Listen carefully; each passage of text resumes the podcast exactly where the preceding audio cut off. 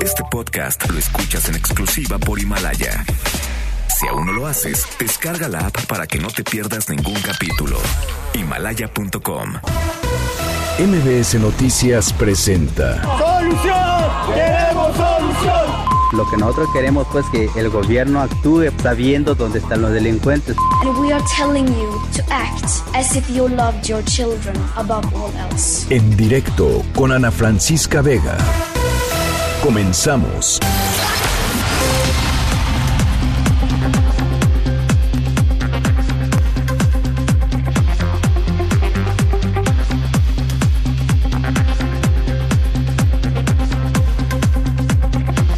Son las 5 de la tarde en punto. ¿Cómo están? Me da muchísimo gusto que me acompañen. Estamos aquí en directo a través de MBS Noticias. Yo soy Ana Francisca Vega y hoy es lunes 16 de marzo del 2020. Eh, un lunes atípico, eso sí. Vamos a estar platicando, por supuesto, eh, en el programa sobre lo que está sucediendo en torno a esta... Eh, pues esta nueva eh, toma de medidas en torno a la pandemia de COVID-19 en el país. Saludos por lo pronto a Reynosa, Tamaulipas, que nos escuchan ahí a través del 1390 de AM por Notigape. Saludos a toda la gente también que nos está viendo a través de nuestra página web mbsnoticias.com. Me da siempre muchísimo gusto que anden por ahí. Por supuesto, redes sociales, arroba Ana F. Vega en Twitter, Ana Francisca Vega Oficial en Facebook. Los leo también aquí en cabina a través de nuestro número de WhatsApp, que es el 5543 77125. Va de nuevo. 5543 77125. Arrancamos. En directo. Hey, no me quites el plato, que aún yo no lo he terminado. No voy a pedir más. No voy a pedir más. Llevo todo el día pensando qué es lo que has estado guisando.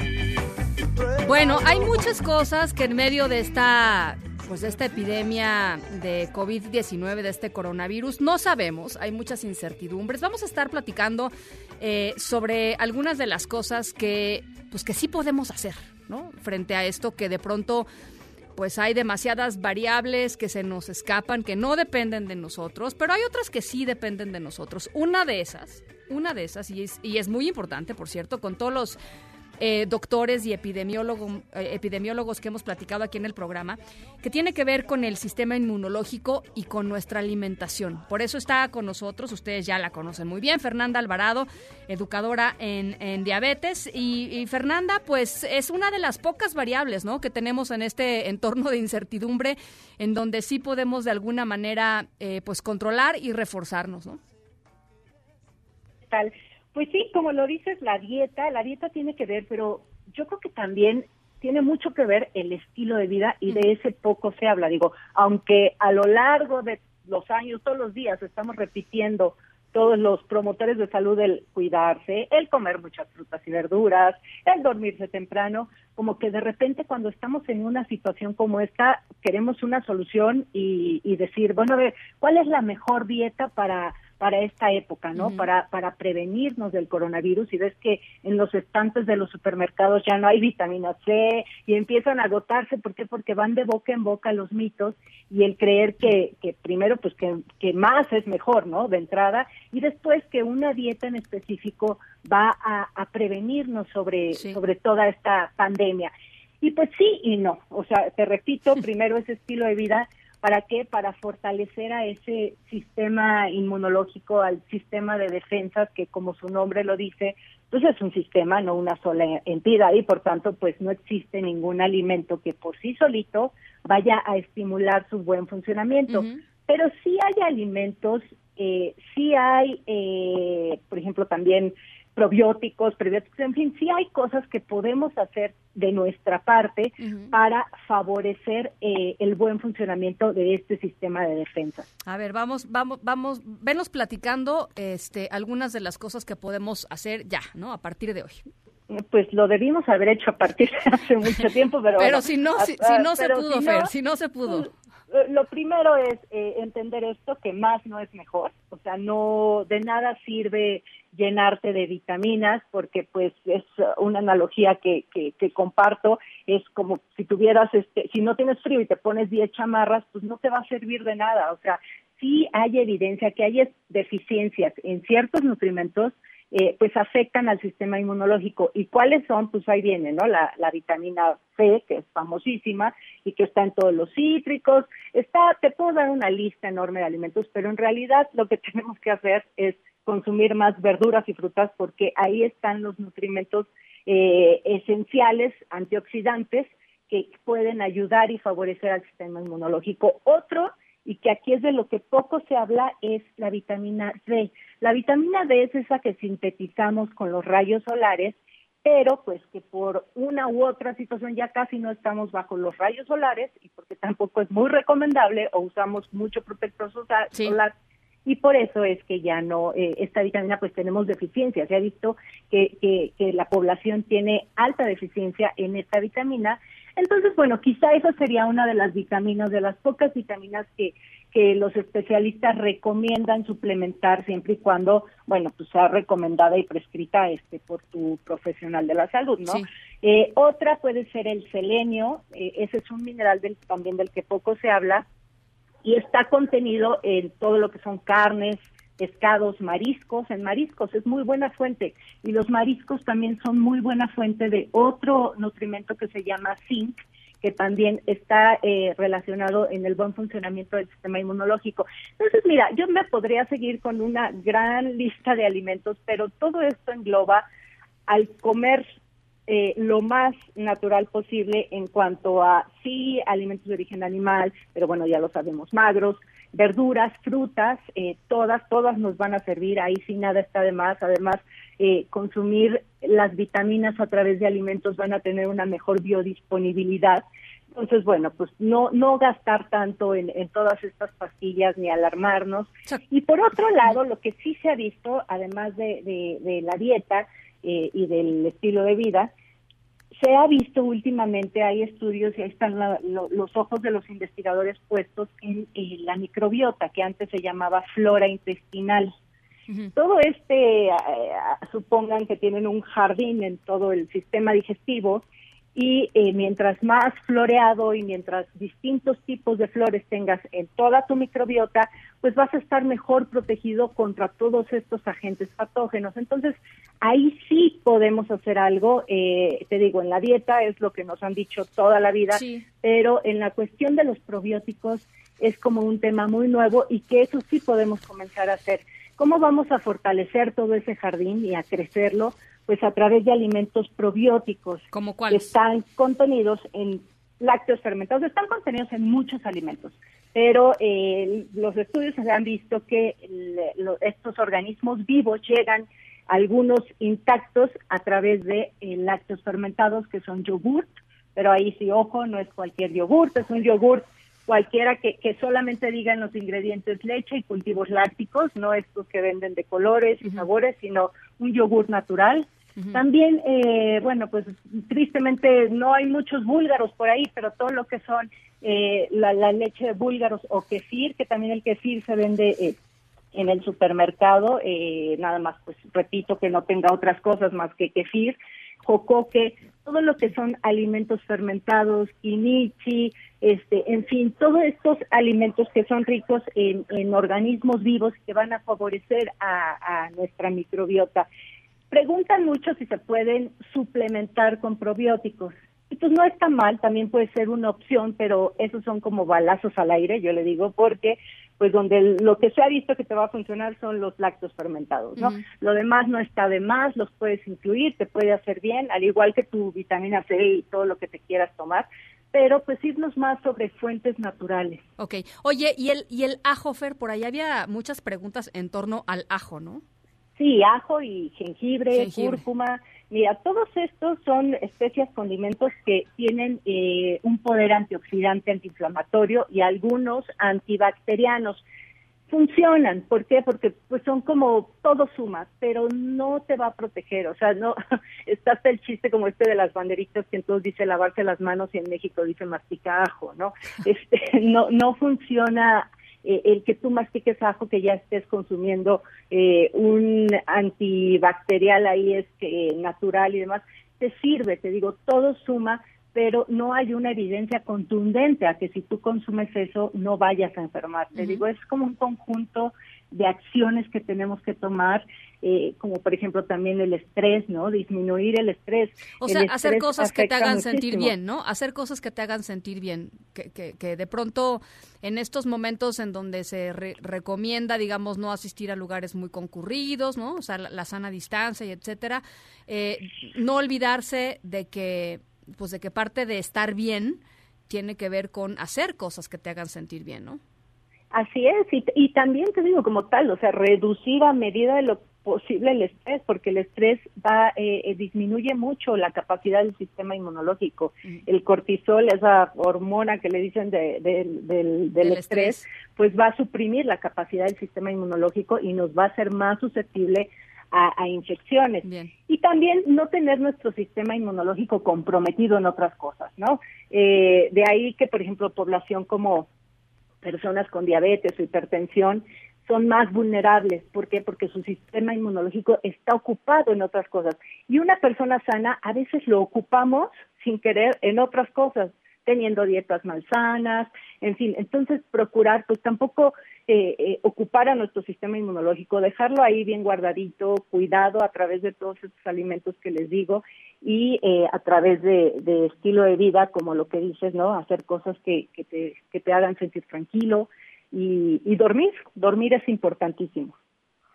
Bueno, Fer, pues eh, te, vamos a estar, si te parece, este, e- en estos días que yo creo que vienen eh, quizá difíciles y, complicados para, para muchos, eh, te vamos a estar molestando porque yo siento que hay muchas preguntas en torno a la alimentación eh, y, y- creo que creo que vale la pena estar recordando eh, justo lo que tú dices, ¿no? La alimentación es, es una una pieza importante de, de un rompecabezas más, más amplio, ¿no? El sistema inmunológico responde a más estímulos y hay que echarle eh, el ojo, ¿no? Con lupa a muchas de esas partes. Creo que vale, creo que vale la pena estar platicando sobre eso. ¿Te parece? Claro que sí, no es molestia, Ana. Muchísimas gracias, Fernanda Alvarado, educadora en diabetes. La pueden seguir en arroba Fer con doble R, Fernanda en, en Twitter y por supuesto está su blog que es biencomer.mx en donde de verdad siempre van a encontrar eh, consejos e información útil e interesante sobre alimentación. En este momento, pues eh, por ahí hay algo, infografías que tienen que ver con el sistema inmunológico y la alimentación, que es de lo que acabamos de platicar para que, para que lo puedan ver y para que lo puedan compartir. Ahí está Fernanda Alvarado. Noticias en directo. El ah, canciller Marcelo Ebrard respondió al presidente del Salvador, Nayib Bukele, quien a través de redes sociales, en una, eh, pues serie de eh, mensajes realmente extraños, dijo que tenía información sobre un vuelo de Avianca procedente de México hacia San Salvador, en donde venían 12 casos confirmados de coronavirus. Hatsiri Magallanes, el presidente Bukele, dijo que no iba a dejar entrar el avión, después Avianca dijo que lo había cancelado, en fin, eh, qué cosa, qué fue lo que respondió Marcelo Ebrard. ¿Cómo estás? Buenas tardes. Así es, ¿qué tal, Ana Francisca? Buena tarde. Pues fíjate que es una reacción inmediata, es a través de las redes sociales de parte del canciller Marcelo Ebrard. Como comentabas, pues todo empezó por ese anuncio que hacía a través también de Twitter el presidente de El Salvador, ya eh, Nayib Bukele, quien anunció el cierre de la pista de su aeropuerto precisamente por la llegada de un avión de la aerolínea Avianca. El vuelo era, era el AB 431, que era procedente de México rumbo a El Salvador y el cual dijo pues transportaba supuestamente 12 personas contagiadas del coronavirus. Esto lo hizo saber a través de las redes sociales. El mandatario salvadoreño pues ahí consideraba como irresponsables a las autoridades mexicanas ya que decía que estas personas pues no deberían estar volando, deberían estar en cuarentena aquí en nuestro país.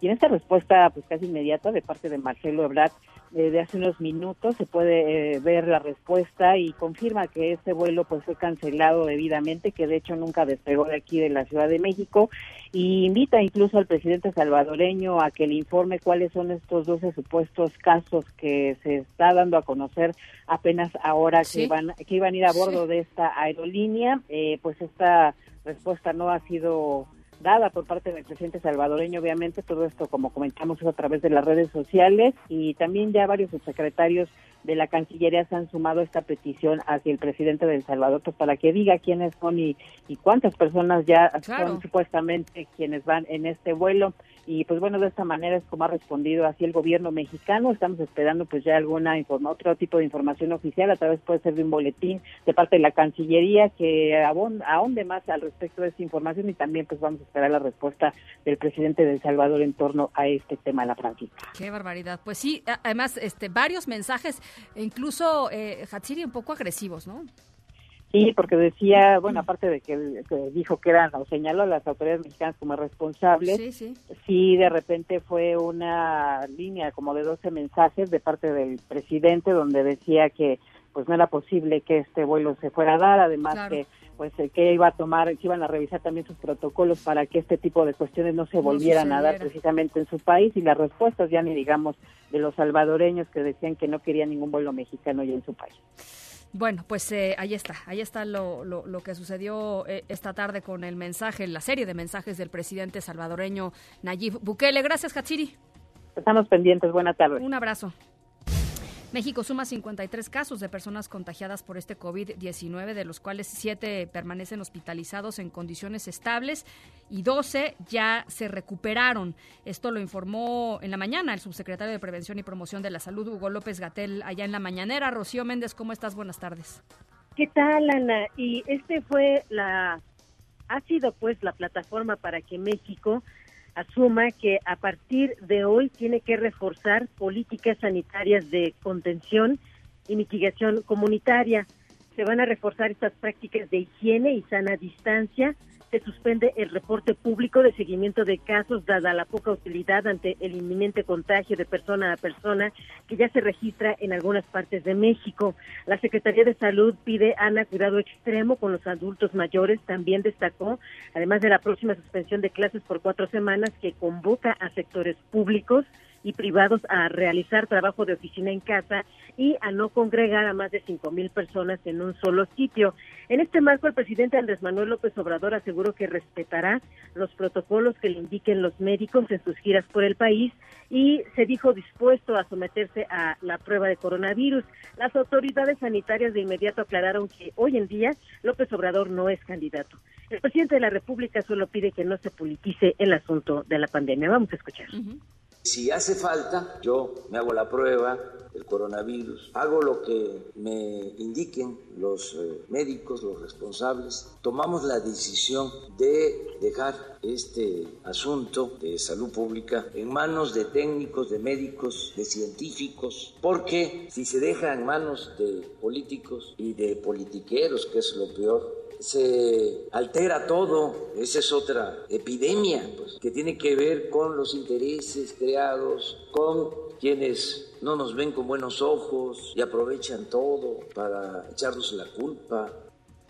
El subsecretario de Prevención y Promoción de la Salud, Hugo López Gatel, señaló que en su momento serán autoridades sanitarias quienes determinen si se deben cancelar los mítines del presidente Andrés Manuel López Obrador. Vamos a escuchar. Nadie tiene por qué estar acosando al señor licenciado Andrés Manuel López Obrador como persona. Y afortunadamente él goza de buena salud. La fuerza del presidente es moral, no es una fuerza de contagio. En términos de una persona, un individuo que pudiera contagiar a otros, el presidente tiene la misma probabilidad de contagiar que tiene usted o que tengo yo. El presidente no es una fuerza de contagio, no tiene por qué ser la persona que contagie a las masas. Ana, es el reporte del momento. Oye, Rocío, yo sé que fue una, una conferencia que levantó mucha polémica, pero eh, eh, quisiera saber si alguien le tuvo la oportunidad de preguntarle cómo es que recomienda, y esto lo recomendó el viernes pasado, eh, que se suspendan eventos masivos, o sea, eventos sí, no, eventos masivos, pero no recomienda que se que no, pero no recomienda que se suspendan eh, pues, giras del presidente López Obrador en donde también se reúne muchísima gente. No sé si masivamente, pero pues digo, lo que vimos el fin de semana es que pues alrededor del presidente López Obrador o en las este en los mítines del presidente López Obrador había pues no sé, este centenas de personas y va a tener que llegar el momento en que tomen disposiciones de manera estricta al respecto de estas convocatorias masivas que realiza el presidente López Obrador por toda la República. Solo hay un factor que hasta el día de hoy sostienen las autoridades sanitarias, Ana. Y en este terreno ellos destacan que pese a que ya no se está dando el seguimiento de contacto de aquellos que importaron la enfermedad, la aportaron porque la adquirieron en otras naciones, principalmente en Asia o Europa, incluyendo también Estados Unidos, esto significa que esos son los entornos en donde hay mayor riesgo de contagio. Las las distintas áreas de que ha recorrido el presidente en las últimas semanas son zonas alejadísimas que cuesta muchísimo trabajo llegar, porque estamos hablando de comunidades indígenas o rurales en donde pues muy difícilmente va a llegar uno de estos personajes que estuvo en Corea o en Rusia o en Italia y generando algún tipo de riesgo tanto para las personas como para él. El hecho es que se le consultó hoy temprano si acaso él como primer mandatario que se ha tenido reuniones con empresarios, que estuvo en la Convención Nacional Bancaria, que tuvo la oportunidad de recibir a distinguidas personalidades de México y el mundo en Palacio Nacional, no estaría generando este foco. Y bueno, pues ya escuchaste la manera en cómo respondió Hugo López Gatell al respecto de la posibilidad de que el propio presidente sea un foco de contagio. Pues más que sea un foco de contagio, pues eh, propicia, digamos, eh, pues la la, reunión de mucha gente que pues, ahora sí que no sabemos si efectivamente, aunque estén muy remotos los lugares, este, no sabemos si por ahí puede haber alguien contagiado que pueda contagiar a los demás y o sin duda alguna. la otra parte Rocío que también creo que es lo que lo que preocupa y lo que levantó polémica todo el fin de semana es el ejemplo no el, el, el, el subsecretario López Gatel habla de la sana distancia habla de saludarse de lejitos habla de una serie de cosas y eh, pues uno asumiría que el jefe del Estado mexicano sería el primero en pues dar el ejemplo de lo que dicen sus subalternos que son los técnicos, los expertos, los científicos, en quien dice que tenemos que confiar y eso no ha sucedido. Eh, respondieron directamente, porque yo sé que pues a veces responden, pero no directamente. ¿Respondieron directamente algo que tenga que ver con el ejemplo, más allá de la fuerza moral del presidente? Lo dijo desde el pasado viernes y lo reiteró el día de hoy. Acatará las disposiciones que le indiquen pues las autoridades científicas, médicas o sanitarias, pero del dicho al hecho pues hay mucho trecho. Bueno, Rocío, pues te mando un abrazo. Que tengas Igualmente, un buen arranque de semana. Igualmente, que te vaya Muchísimas gracias ahí, Rocío Méndez, con el reporte de lo que sucedió también en la, en la mañanera, el presidente López Obrador pidió evitar eh, pues que la gente caigamos en esta práctica muy dañina que tiene que ver con las compras de pánico, que además nos sirven de mucho. Eh, desde hace días se realizan en el país por esta alerta de coronavirus. Vamos a escuchar cómo lo, cómo lo dijo. No hace falta, hay productos suficientes, no va a haber escasez. Tranquilos, este, ayudarnos a consumir lo que necesitamos, no caer en estas compras de pánico. No nos ayuda y no ayudamos a los demás. Bueno, la Secretaría de Educación Pública ya se ha informado ampliamente en todos los espacios eh, noticiosos e informativos de MBC Noticias. Decidió eh, cancelar eh, clases a partir de la próxima semana, es decir, todavía de mañana al viernes los niños estarían, los niños, los jóvenes y los y los y los y los adultos jóvenes estarían yendo a clases. Pero los estados, al menos 10 estados, autónomamente decidieron suspender clases a partir ya de mañana. Eh, esto con el fin de evitar que pues eh, millones de niños y de jóvenes vayan a, las escuelas y que se pueda ahí dar un contagio y una propagación mayor del coronavirus. Eh, ¿Quiénes son los que no van a tener clases a partir de mañana? Son Yucatán, Jalisco, Guanajuato, Nuevo León, Michoacán, Sonora, Veracruz, Tlaxcala, Tamaulipas y Colima. Eh, instituciones públicas y privadas de educación eh, superior también anunciaron medidas por el coronavirus. A partir de mañana martes, la UNAM va a iniciar la suspensión paulatina de actividades en los planteles con miras a que el próximo fin de semana la suspensión sea ya total. Eh, si ustedes quieren saber eh, si su facultad va o no a tener clases o si se va a llevar a cabo un seminario o no, eh, eh, justamente la recomendación es esa, que directamente se dirijan a, a su facultad para, para obtener para obtener la información. Cada facultad, cada escuela va a decidir autónomamente pero van a empezar a, suspender algunas de las actividades. El Poli suspenderá eventos masivos como congresos o seminarios a partir ya de mañana martes y ampliará el periodo de vacaciones por Semana Santa del 20 de marzo al 20 de abril. Eh, como lo recomendó la CEP. Eh, nada más aclarar, no es que se hayan extendido las vacaciones. La recomendación, evidentemente, la recomendación, evidentemente, es mantener eh, pues un, un estado de, de, aislamiento, de distanciamiento social, no es irse de vacaciones, ¿no? Este creo que es importante decirlo, vamos a estar platicándolo un poquito más adelante. Eh, eh, pues qué significa esto de la sana distancia. La UAM por ahora no suspende clases presenciales, pero sí eventos deportivos, culturales o académicos con afluencia mayor a 100 personas que no consideren esenciales. La Universidad Iberoamericana y el Instituto Tecnológico Autónomo de México, el ITAM, comunicaron que suspenderán clases presenciales a partir de mañana martes, sumándose así a la misma medida que tomó el TEC de Monterrey y de la que platicamos aquí la semana pasada. Por supuesto, si tienen alguna duda, eh, nos pueden escribir a nuestra a nuestro WhatsApp 55 43 77 1025 y nosotros con muchísimo gusto eh, investigamos eh, alguna escuela o alguna alguna institución de educación que, eh, pues que vaya a suspender parcialmente o totalmente las clases a partir de mañana. Eso en México.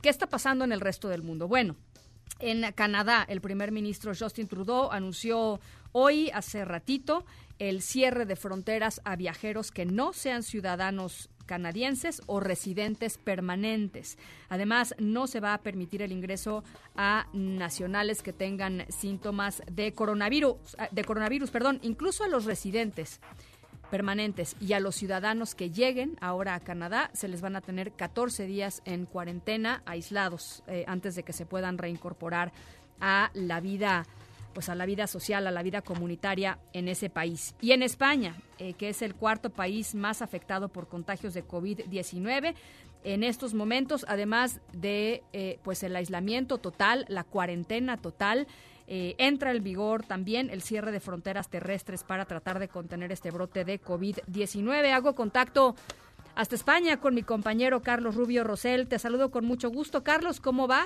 la cuarentena? ¿Cómo te va? Pues eh, estamos aquí confinados. Buenas tardes, Ana Francisca. Así es, el ministro del Interior de España, Fernando Grande de Marlasca, anunció que a partir de las cero horas de esta noche y hasta que concluya el estado de alarma, España solo permitirá la entrada por vía terrestre a ciudadanos españoles y residentes y a quienes acrediten causa de fuerza mayor o situación de necesidad. No obstante, las restricciones no tendrán efecto en el transporte de mercancías para garantizar la cadena de abastecimiento. Eh, con 9.200 casos y, y en ascenso, España sigue en la clasificación mundial con más positivos por coronavirus y ya adelantado a Corea, situándose cuarto, como decías, a nivel mundial en infecciones por detrás de China, Italia e Irán. En este contexto, el ministro de Sanidad, quien coordina todas las acciones bajo la supervisión del presidente de gobierno Pedro Sánchez, ha ordenado disponer de las instalaciones de la sanidad privada y que los comercios y fábricas de productos sanitarios como mascarillas, kits de diagnóstico, guantes o dispositivos de ventilación mecánica lo pongan en conocimiento de las autoridades para usarlos en caso de necesidad. Escuchemos a Salvador Illa, ministro de Sanidad español. Nuestro país vive en estos momentos unas circunstancias extraordinarias que nos han obligado a adoptar medidas también excepcionales a la altura del desafío de materia de salud pública a la que nos enfrentamos todos. Pero los momentos difíciles son también los que sacan a la luz lo mejor de nosotros mismos, nuestros mejores valores, la responsabilidad y la solidaridad. Eh, por último, Ana Francisca acaba de trascender que el Departamento de Salud de la Generalitat de Cataluña y un equipo de la Fundación Lucha contra el SIDA del Hospital Germán Trías y Pujol acaban de recibir luz verde de la Agencia Española del Medicamento para desplegar un ensayo clínico pionero en todo el mundo cuyo objetivo es cortar la cadena de transmisión del coronavirus desde los casos más leves y los contactos, y cuyos resultados estarán listos dentro de 21 días. Precisamente Oriol Millá, uno de los impulsores de este estudio, ha criticado severamente la forma en que se gestionó la crisis del coronavirus en sus comienzos. Escuchemos, Ana Francisca, al doctor Millá. En una situación de crisis hay que tomar decisiones que sean taxativas y actuar y ejecutar los planes sin perder tiempo en reuniones y dubitaciones para la toma de decisiones. Eh, el investigador español agregó que para atajar este virus es indispensable el aislamiento de personas, la suspensión de viajes y actividades durante al menos 15 días, algo que no se hizo en países como Italia o España desde el momento en que se conoció la crisis que vivía China en los primeros días de expansión del coronavirus, momento en el que ya se sabía que era muy contagioso. Este es el reporte que tenemos desde España, Ana Francisca. Oye, Carlos, eh, cuéntame un poquito sobre las medidas adicionales, digamos, de reactivación económica o de protección eh, básica a trabajadores si es que se han tomado allá, allá en España. Me, me, me pongo a pensar, por ejemplo, en lo que se anunció hoy en Francia de, eh, la iniciativa de ley para que no puedan eh, correr a nadie de su trabajo durante el tiempo de, la cuarentena y que el Estado se haga cargo de los de los salarios de las personas que estén en esta situación, en fin, eh, pues medidas para proteger a los trabajadores o aquellas personas que pues viven al día, ¿no? Y que necesitan este este salario.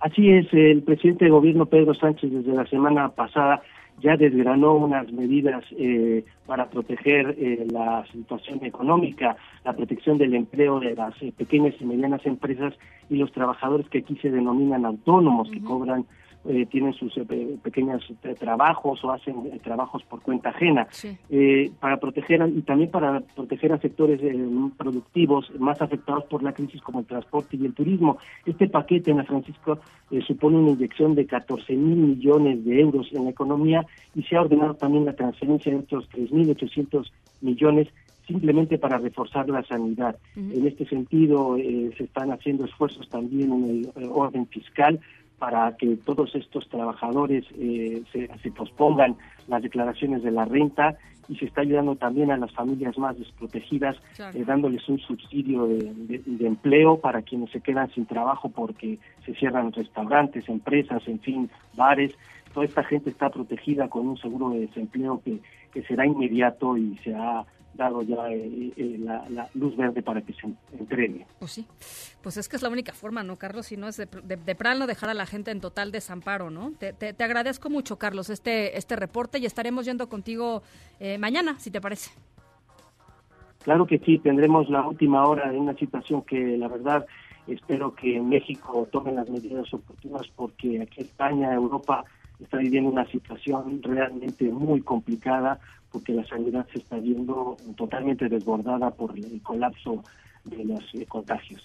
Bien, eh, Carlos Rubio Rosell desde Madrid, España, te agradezco mucho, muy buenas noches y platicamos mañana. ¿Qué eh, pasó en Francia? Ya les platicaba, el presidente francés Emmanuel Macron confirmó que las fronteras de la Unión Europea también cerrarán a partir de mañana martes. Cinder Bugarín, te saludo con gusto hasta Bruselas, Bélgica. ¿Cómo estás, Cinder?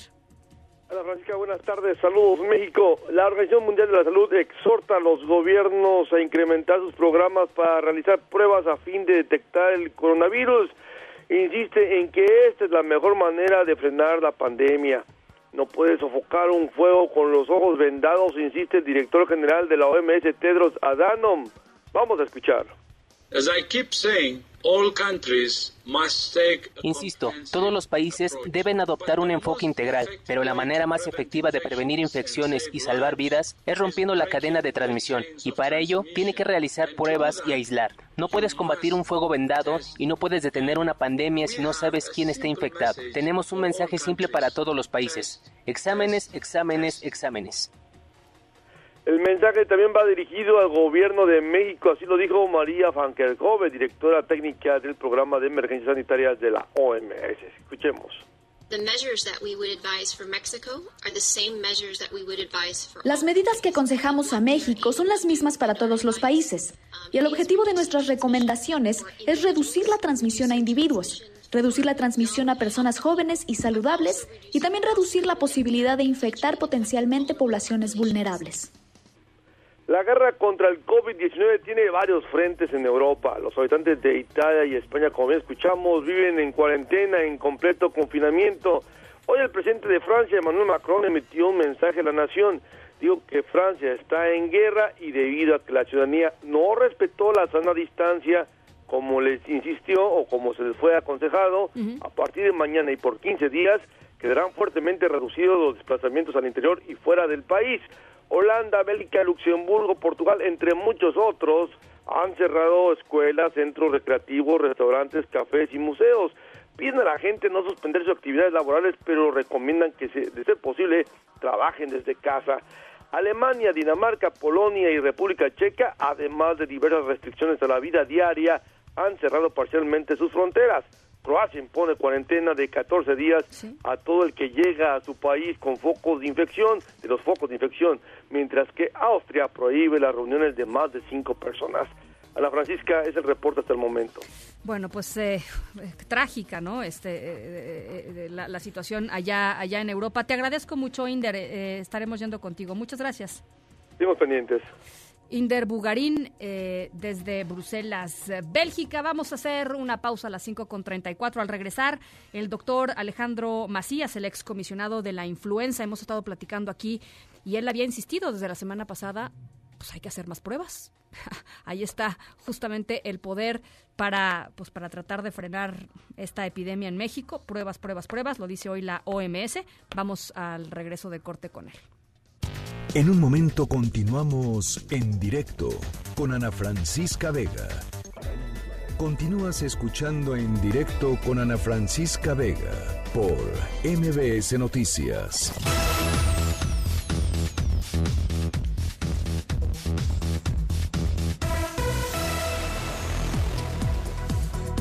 Bueno, pues eh, ya veíamos cómo está la situación en distintos eh, en distintas regiones del mundo en torno al coronavirus, al COVID-19 y para platicar un poquito y evaluar un poquito cuál ha sido la respuesta y cuál tendría que ser la respuesta del gobierno mexicano en los días pasados y en los próximos en los próximos días, porque esto es literalmente algo que tiene que evaluarse, me parece, pues por supuesto, diario con respecto a cómo va, eh, va incrementándose, etcétera. Está con nosotros en la línea el doctor Alejandro Macías, ustedes lo conocen muy bien, internista, infectólogo catedrático de la Universidad de Guanajuato y ex comisionado de influenza. Doctor, me da gusto saludarlo otra vez. ¿Cómo está? Bien, Ana, buenas tardes, gusto estar con ustedes. Buenas tardes, doctor. Pues eh, eh, escuchábamos esta mañana con mucha atención la conferencia de em, eh, la Organización Mundial de la Salud, que decía pruebas, pruebas, pruebas. Eh, lo que hay que estar haciendo ahora es, eh, pues sí, incrementar el número de pruebas que se hacen diagnósticas, porque el que busca, pues encuentra, y el que encuentra se puede adelantar, ¿no? ¿cómo, ¿Cómo ve, ya nos había dicho la semana pasada que el gobierno mexicano tendría que estar haciendo más, ¿cómo lo ve ahora? Sí, bueno, es lo que habíamos platicado, porque la definición que hay en México es buscar en quien haya tenido contacto con alguno de los como algún paciente que haya venido de alguno de los sitios de alta incidencia, como China, Corea, Alemania, Italia, pero eh, es que de esa manera no vamos a encontrar los casos autóctonos, que yo no creo que se hayan escapado demasiado, pero definitivamente hay que hacer más pruebas. No necesariamente miles de pruebas, pero unas pocas más yo creo que sí. Ahora, eh, el, subsecretario López Gatel parece estar muy convencido hoy en la mañana, y lo leo textual, eh, a pregunta expresa de, la, de, por, de, por qué nos están haciendo más pruebas eh, o de si el gobierno mexicano estaba pensando en hacer más pruebas, responde literalmente, no tiene sentido, así no funciona la vigilancia epidemiológica y así no funciona la atención de la salud. Eh, lo que hemos explicado repetidamente es, esta prueba no es una prueba para uso clínico, una persona que tenga los síntomas, que tenga la enfermedad, no sirve de nada saber si es positivo o negativo. Eh, básicamente lo que dice es, seguiremos con el número de pruebas eh, tal cual, como lo hemos planteado. Solo las personas que hayan viajado y que tengan síntomas o que hayan estado en contacto directo.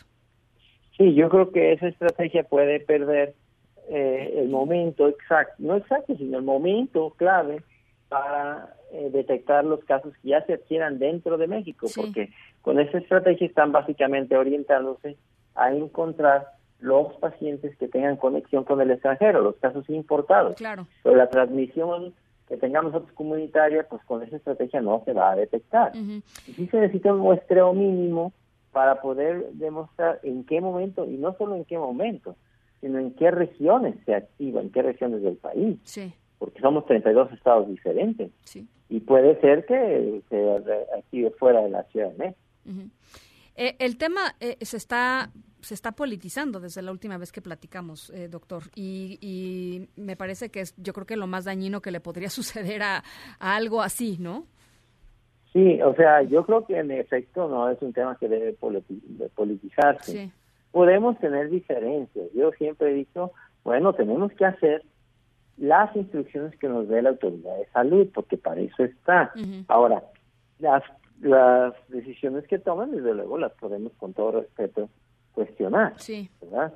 Eh, yo creo que cuestionar eso, pues no es politizarlo. Ahora, si alguien dice, no, es que no lo están haciendo porque quieren esconder casos, porque quieren ganar votos, bueno, yo no creo que haya que llegar a eso. Yo creo que simple y sencillamente tenemos que mantener la discusión en el campo técnico. Y para mí es claro, bueno, no lo digo no nada más yo, lo ha dicho, lo han dicho muchas personas. Sí. Hoy mismo la Organización Mundial de la Salud es lo que está diciendo, es que si ustedes no hacen pruebas, no vamos a poder saber cómo se activa en las distintas regiones. Claro. Eh, eh, hemos en, en, las últimas, yo diría, día y medio más o menos, doctor, escuchado eh, desde España y desde Italia, pues llamados a que México no cometa los mismos errores que cometieron ellos. ¿Le parece que estamos en este escenario? Eh, no, todavía no. Yo creo que tenemos todavía una oportunidad. A mí me, parece que no se nos han escapado tantos casos. Nos, eh, tenemos la oportunidad. Yo creo que si empezamos a, a hacer la, el muestreo ahora uh -huh. de distintos estados del país, tenemos oportunidad de darnos cuenta cuando se prenda alguno de ellos, porque los clínicos, por lo menos, no estamos viendo todavía un número poco usual de casos de neumonía no explicada. Eh, entonces yo creo que tenemos el tiempo, pero yo sí haría caso a la recomendación que dicta hoy mismo la Organización Mundial de la Salud. Hay que hacer más pruebas Uh -huh. para darnos cuenta, porque es el, es el instrumento de navegación. Uh -huh.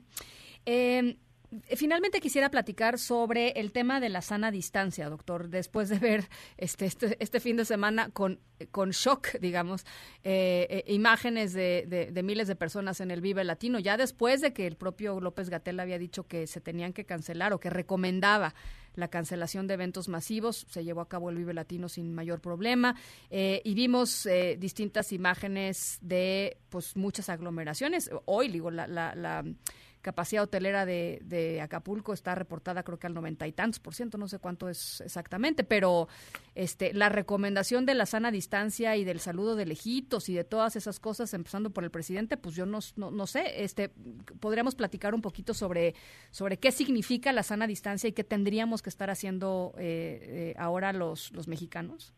Sí, cuando uno habla o estornuda, tose, forma una gotita de saliva que es una parábola a distinción de otras que se dan a hacer una nube. Esas que se hacen en una nube y que pueden flotar por muchos metros no son un mecanismo de transmisión muy eficiente o reconocido para esta enfermedad. Son las gotitas de saliva que cuando uno habla sí. hacen una parábola hacia el suelo y esa parábola generalmente es de un metro, metro y medio máximo. Por eso es que se pide tratar de mantener esa distancia de un metro y medio. Yo recuerdo en el 2009 se decía primero un metro y luego decía, no, es que un metro y medio es más seguro. Y luego alguien decía, no, es que dos metros debe ser más seguro. Y pues sí, yo decía también un kilómetro debe ser más seguro. Pero, pero digamos que razonablemente un metro y medio es lo que se considera en general la sana distancia. Hay que entender que, por ejemplo, en el transporte público, pues eso no es posible. Claro. Este, en muchas de las actividades que hacemos eso no es posible. Hay... En un estadio de fútbol no es posible. Uh -huh. Uh -huh. ¿Y ahí cuál es la recomendación, doctor?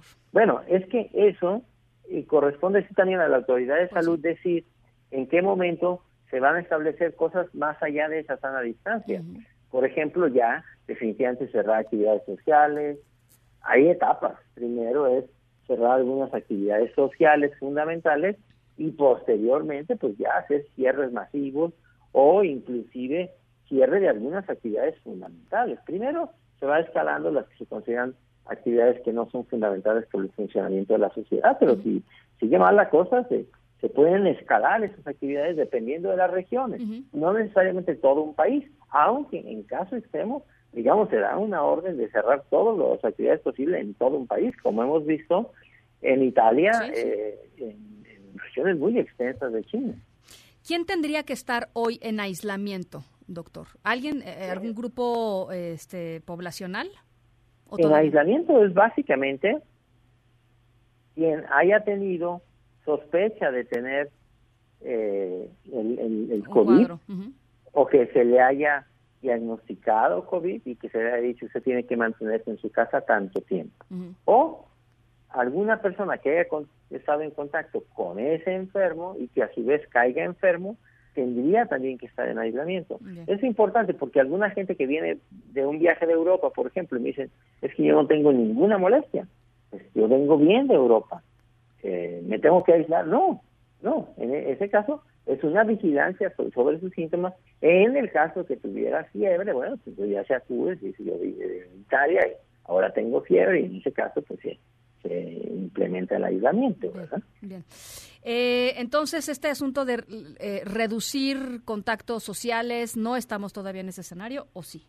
O sea, ya hay una recomendación de que las actividades que no sean imprescindibles para nosotros mismos como personas, ya vayamos ya vayamos reduciéndolas. No sé, si a mí me gusta mucho ir al gym en la mañana, pues mira, ahí en el gym hay demasiada aglomeración de personas, hay mucho manoseo del equipo, del material. Eh, bueno, lo recomendable es que si puedes ya mejor hacer ejercicio en tu casa, ese Bien. tipo de cosas. Bien. Esa también de sentido común. ¿Cómo vamos a ir escalando? Y luego tendremos que seguir recomendaciones. En caso de que las recomendaciones sean extremas, pues de la autoridad de salud. Y ahí sí, estemos de acuerdo o no estemos de acuerdo, no, es, no están preguntando. Sí, no es caso, hay que hacerlo porque lo están indicando. Bueno, eh, eh, última, última pregunta, doctor. Estamos platicando con el doctor Alejandro Macías. Lo pueden seguir, por cierto, en doctor Macías en Twitter. Eh, ¿qué, hay de estos reportes de eh, que, eh, que son muy preliminares, muy iniciales, de personas que se recuperaron de, de COVID-19 y que hay sospechas de que recayeron? Sí, yo creo que más bien es que el virus se mantiene sus ácidos nucleicos por un tiempo y se les hacen las pruebas y siguen siendo positivas todavía por un tiempo prolongado. Eh, hasta donde yo entiendo por la literatura la, la poca información que hay de esos casos, más que una reinfección podría ser una persistencia del virus un tiempo. Habrá de verse, a mí me parecería raro, porque estas enfermedades dejan inmunidad, si no permanente, por lo menos por varios años. Así son los coronavirus. Yo creo que una persona que se cure, pues está curada y tendrá que volverse a infectar, pero en el futuro y después de mucho tiempo. Claro. Siempre hay casos extremos y hay casos aislados en la medicina. y, pu- y todo en medicina, todo puede ser, pero en todo caso a mí me parecería que eso sería una algo realmente excepcional. ¿Y si, ¿Y si quedan dañados los pulmones después de que se recuperan? Porque también era Hay las- informes, pero también hay gente que estuvo muy enferma. La gente que tuvo cuadros leves, moderados, inclusive severos por co- po- pocos días, no dejan ninguna secuela. Están bien. Bien. Bueno, doctor, eh, como siempre le agradezco mucho su, su generosidad y su tiempo. Eh, estamos en comunicación. Sí, Ana, estamos pendientes. Hasta Un luego. abrazo, doctor eh, Alejandro Macías, ex comisionado de influenza, otras cosas. En directo.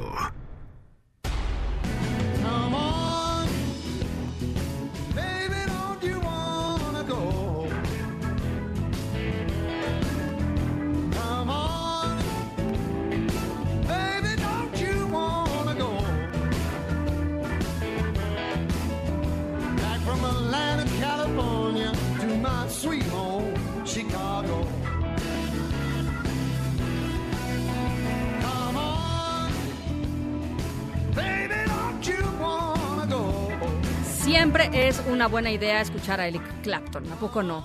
Eh, estamos escuchando Sweet Home Chicago. Eh, pues no nos salimos mucho del tema del coronavirus, pero, pero sí un poquito. Eh, nuestra historia sonora de hoy tiene que ver con algo que está sucediendo en Chicago, Illinois, eh, en donde pues también, ¿no? Está un aislamiento total, están cerrados eh, museos, comercios, negocios, escuelas, eh, en fin, pues eh, aislamiento, ¿no? Estas medidas importantes y, dramáticas que están tomando algunos, algunas regiones en Estados Unidos. Y un grupo de personas se puso muy creativa, un grupo de personas responsables de algo se puso, se puso muy creativa. En un ratito más les platico qué fue lo que hicieron. Por lo pronto, relajémonos en este lunes de puente un poco, ¿no? Em, aquí los dejo con Eric Clapton, Sweet Home Chicago.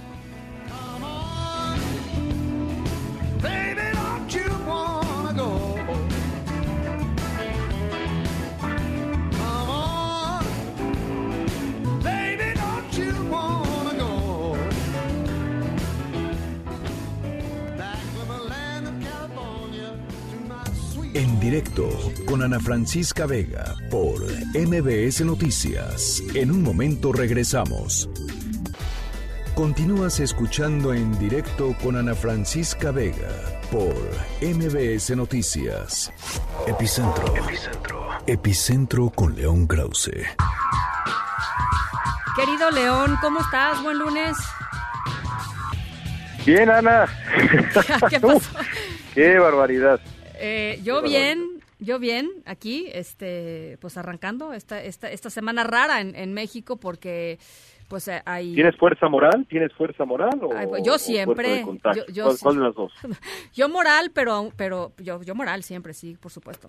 Ah, no, pues qué suerte tienes. Sí, sí, sí, somos pocos, somos pocos los que tenemos fuerza moral en esta vida. Este, los elegidos, claro. Los elegidos. No, ya, este, en serio, eh, ¿cómo estás? Pues estoy eh, em, preocupado, Ana, evidentemente. Eh, la ciudad de Los Ángeles, la segunda ciudad más grande de Estados Unidos, donde he vivido desde hace ocho años, por cierto, la segunda ciudad con más mexicanos en el planeta, muchísimos de ellos que trabajan en, en ah, ah, la industria de servicio, restaurantes, uh, bares, y también, por supuesto, eh, en la industria de la construcción y otras similares. hoy está paralizada los restaurantes están cerrados, lo mismo que, los centros nocturnos, los bares, los gimnasios, la, ciudad está prácticamente en cuarentena y, y, em, y, así está la situación. Por supuesto, esto preocupa por la razón, por muchas, pero la, la mayor para mí es la razón que te explicaba justamente ahora, qué va a pasar con todos los paisanos que eh, necesitan de su, de su empleo para poder eh, pagar la renta, para poder sobrevivir en este país en donde hacerlo es, eh, es tan complicado. En fin, son eh, los tiempos del coronavirus, Ana. Eh, yo creo que una de las cosas interesantes que hemos visto en, en, otros países que ya están enfrentando, digamos, la, el grueso de la de la epidemia y que están en medio, digamos, de, de, muchos desafíos fundamentales, tiene que ver también, León, y quizá, y quizá ahí nos puedes platicar un poquito cuál es la experiencia en Estados Unidos, eh, eh, tiene que ver también con la respuesta de los gobiernos locales, ¿no? Este, por supuesto, hay una responsabilidad enorme de, del gobierno federal, no, no, no, no le quitamos la responsabilidad, pero hay también eh, respuestas importantes que tienen que ver con políticas muy particulares que están estableciendo los gobiernos locales para ayudar a la comunidad. Absolutamente cierto, y en Estados Unidos eh, eh, eso ha ocurrido de manera clarísima, porque el gobierno federal pues eh, se, ha, se, ha, equivocado como lo hemos visto, ¿no? Donald Trump apenas el día de hoy me parece que cambia el tono de su discurso en su comparecencia frente a la prensa, pero solamente por un ratito, porque inmediatamente después vuelve a tuitear una nueva barbaridad y lo cierto es que no se puede confiar en él. Eh, eh, esa, esa es, esa es la, la, verdad y ese es el tamaño de la crisis que enfrenta la estructura gubernamental en Estados Unidos. La, la buena noticia es que eh, los estados en, este país son fuertes y también las municipalidades.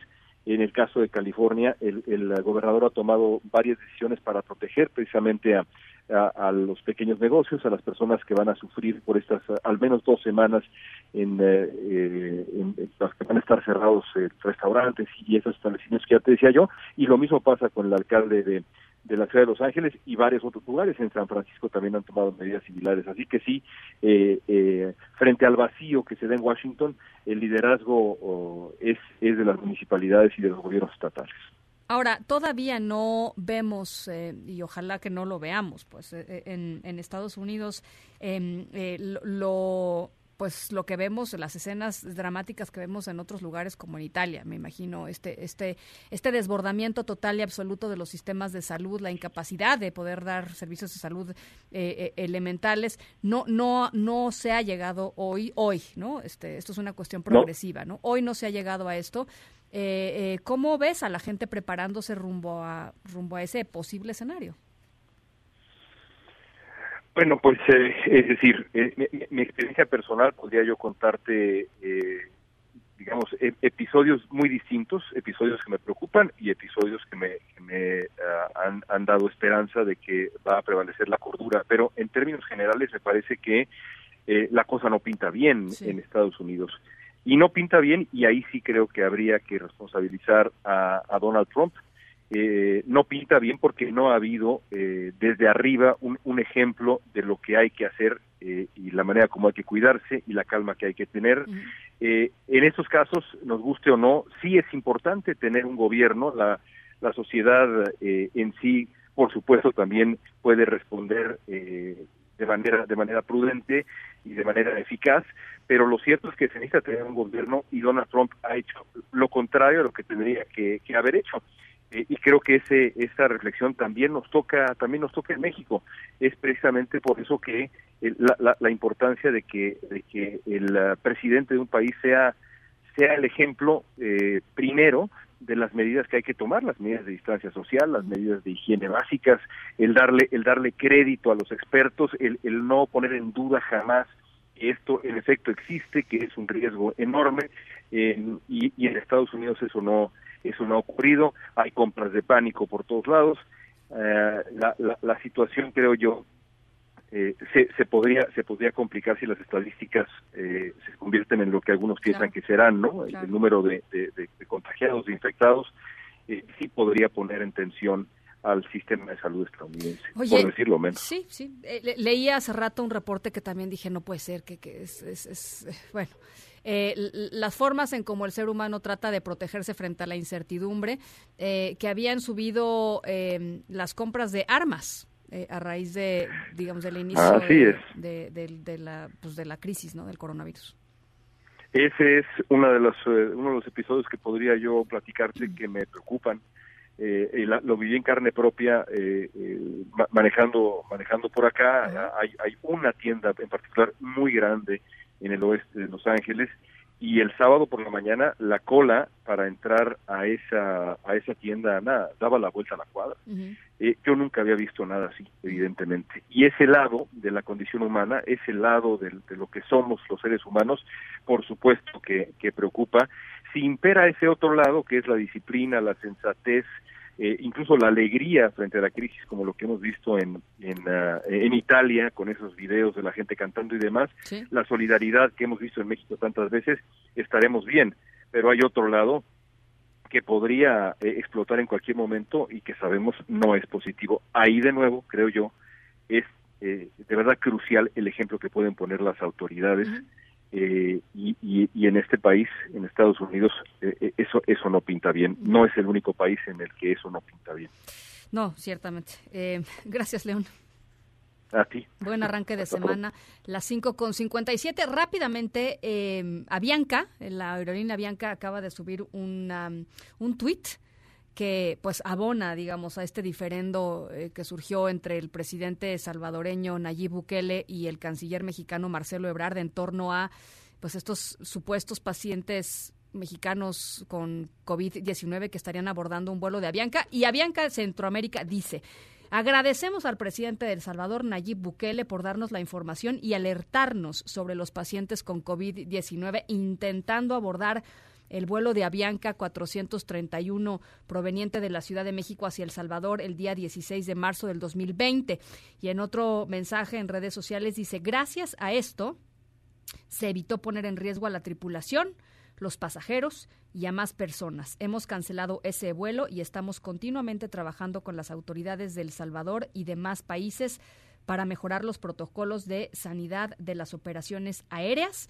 Así es que, pues, Avianca Centroamérica dándole una especie de espaldarazo, digamos, ahí a, a Nayib Bukele diciendo que pues es él quien dio la información y los alertó sobre pacientes con COVID-19 intentando abordar este vuelo Avianca 431 de México hacia El Salvador. Eh, vamos a vamos a estar pendientes de cómo vaya desarrollándose este pues este diferendo diplomático. Vamos a la pausa, casi las 6 de la tarde, las 5 con 59. Estamos aquí en directo, eh, redes sociales, arroba Ana F. Vega, en Twitter, Ana Francisca Vega Oficial, en Facebook, MBS Noticias, en todas las plataformas de redes sociales. Vamos y venimos. En un momento continuamos en directo con Ana Francisca Vega.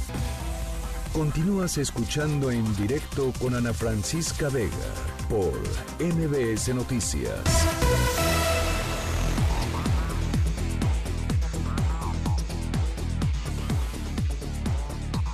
Eh, muchas gracias por todas sus uh, comunicaciones. Por acá en, en, redes sociales me hacen la puntualización de que también se suspendió las clases presenciales a partir de mañana en La Salle. Muchísimas gracias, Sandra, por, por escucharnos. Pedro Alejandro Retana nos dice, eh, buenas tardes, Ana, ¿y cómo va el coronavirus en África? Eh, digo, allá debe estar muchísimo peor que Italia o en China, ¿no? Eh, no, no está peor, Pedro, pero sí son ya...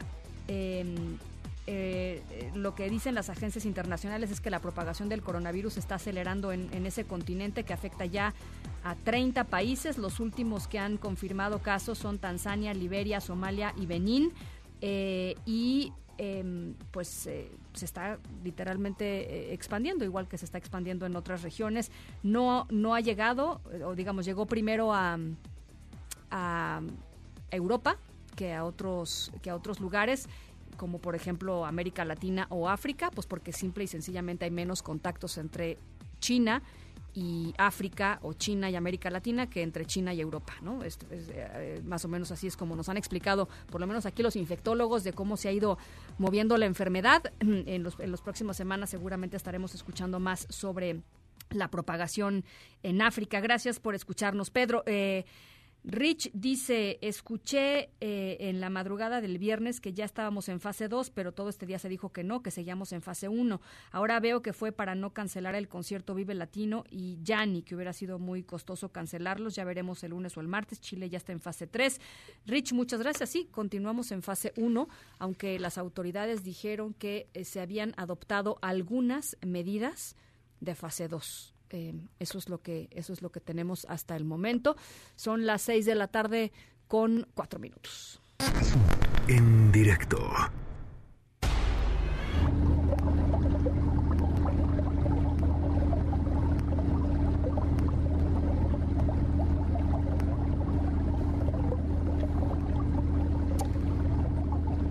Nuestro momento sonoro de hoy tiene que ver con algo que ocurrió en el acuario Shed en la ciudad de Chicago. Ya escuchaba, por eso escuchábamos hace ratito a Eric Clapton con Sweet Home Chicago. Em, y créanme cuando les digo que sus inquilinos eh, en medio de esta cuarentena pues han encontrado mm, digamos estrategias creativas para mantenerse para mantenerse contentos porque sus cuidadores decidieron hacer algo que rompió pues la rutina de estos de estos animales que están pues acostumbrados a, interactuar, estar cerca de, la gente y pues llevan ya varios días sin este contacto. Ya les voy a platicar de, qué animales estamos hablando y qué fue lo que hicieron los cuidadores. Son las seis con cinco, vamos a la pausa. Estamos en directo, arroba Ana F. Vega en Twitter, Ana Francisca Vega Oficial en Facebook. En directo con Ana Francisca Vega por MBS Noticias. En un momento regresamos. Una voz con transparencia. ¡Solución! ¡Queremos solución! Una voz objetiva. Lo que nosotros queremos pues que el gobierno actúe sabiendo dónde están los delincuentes. Una voz plural. And we are telling you to act as if you loved your children above all else. Esto es En Directo con Ana Francisca Vega. En directo, MBS Noticias.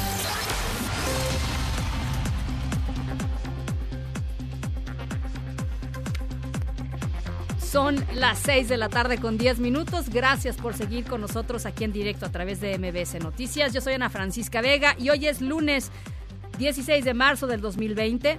Gracias a toda la gente que nos eh, escucha a través de Q91.1 en Torreón, Coahuila y a través del Sonido Estrella en el 89.9 allá en Zacatecas. Gracias también a toda la gente que nos ve en mbsnoticias.com. Ya estamos totalmente en vivo eh, de lunes a viernes de 5 a 7. Nos encanta encontrarnos con ustedes ahí y por supuesto leerlos en nuestro número de WhatsApp que es el 5543 77125 va de nuevo 5543 77125 nos vamos a resumen Noticias en directo.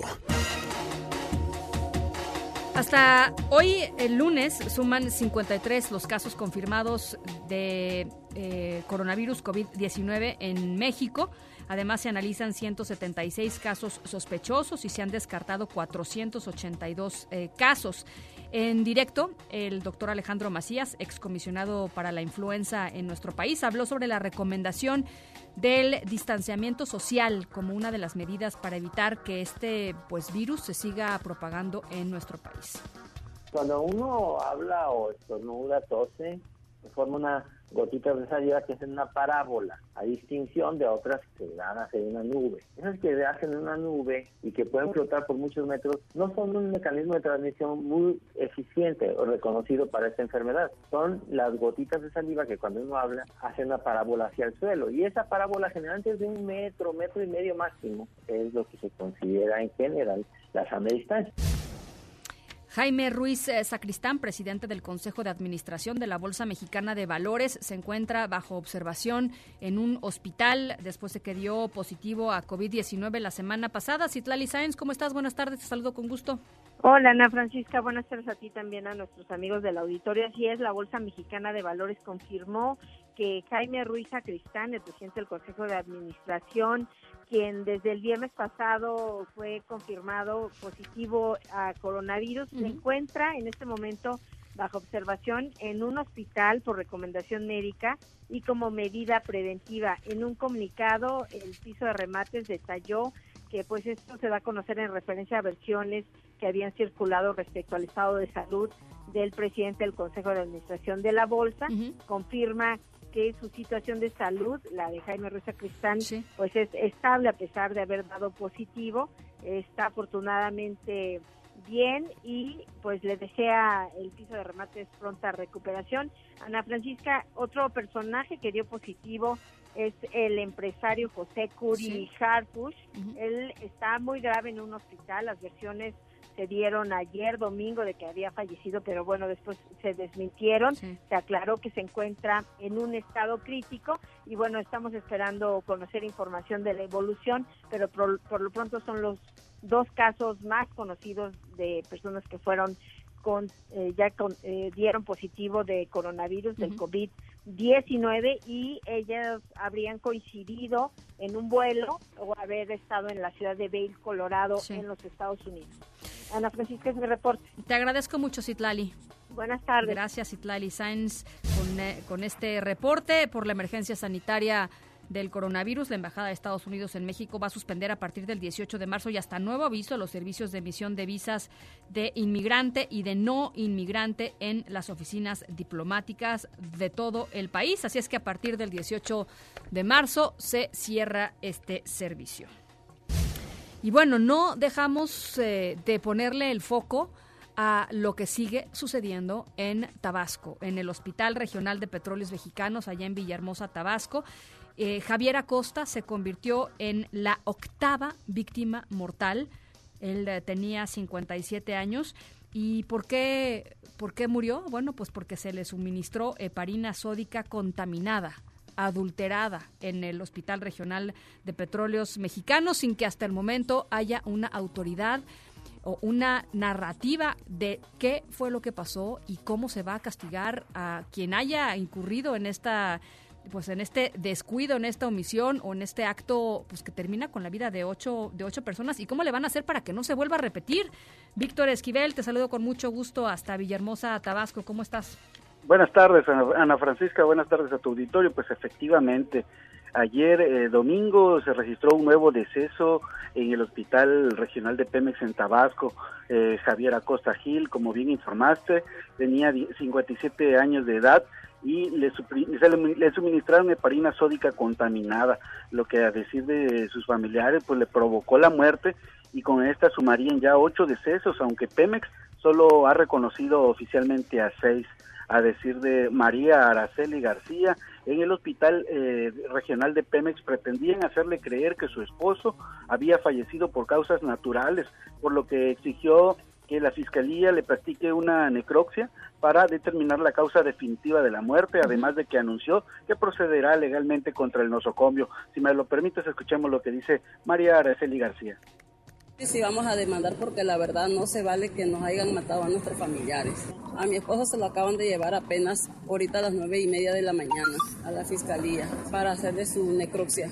Sí, porque de hecho no me le querían hacer necropsia. Me habían dicho que él había, se había fallecido así ya, o sea, muerte natural, que para qué vamos a hacer tantas cosas y pues ya sabíamos lo que él tenía, que la insuficiencia renal y y pues ahora sí que no quieren asumir sus responsabilidades. Hasta el momento, Pemex solo ha informado del deceso de seis personas y señala que 52 pacientes más eh, se mantienen bajo seguimiento médico a, todos ellos por el medicamento que le suministraron, heparina sódica contaminada con una supuesta bacteria, además de 36 pacientes eh, que se atienden de manera ambulatoria y 16 continúan hospitalizados. De estos 16, al menos dos permanecen en terapia intensiva y hasta el momento Petróleos Mexicanos por ningún motivo ha dado a conocer quién o quiénes son los responsables de toda esta eh, mortandad eh, que se ha generado en este hospital, al menos ya ocho personas hasta el día de ayer. Es la información que tengo, Ana. Víctor, pues regresamos contigo. Eh, es, de verdad desafortunadísimo que, la, forma en cómo se le ha dado el trato a, las familias, que son los que pues, los principales eh, pues los principales, las principales víctimas después de, por supuesto, la gente que murió, pero ellos necesitan respuestas, Víctor, y no es posible que llevamos eh, eh, ya muchos días, no sé cuántos, muchos días este, con este tema y no hay una sola, una respuesta satisfactoria.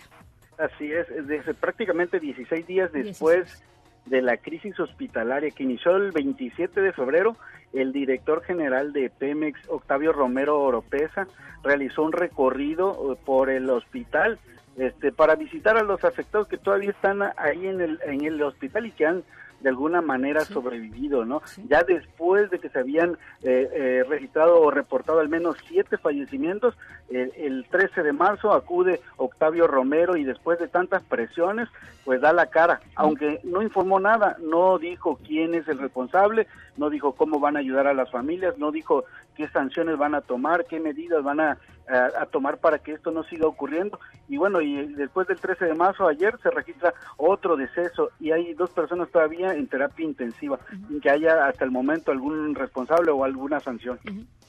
Bueno, pues por supuesto no, no soltamos este tema de, de Tabasco. Te agradezco mucho, Víctor. Sigo al pendiente, Ana. Gracias. Muy buenas tardes. Son las seis con dieciocho. Vamos a la pausa al volver. El doctor Joel Hernández, eh, nuevo presidente de la Comisión Interamericana de los eh, Derechos Humanos. Eh, vamos a estar platicando con él. Vamos a la pausa. En un momento continuamos en directo con Ana Francisca Vega. Continúas escuchando en directo con Ana Francisca Vega por MBS Noticias.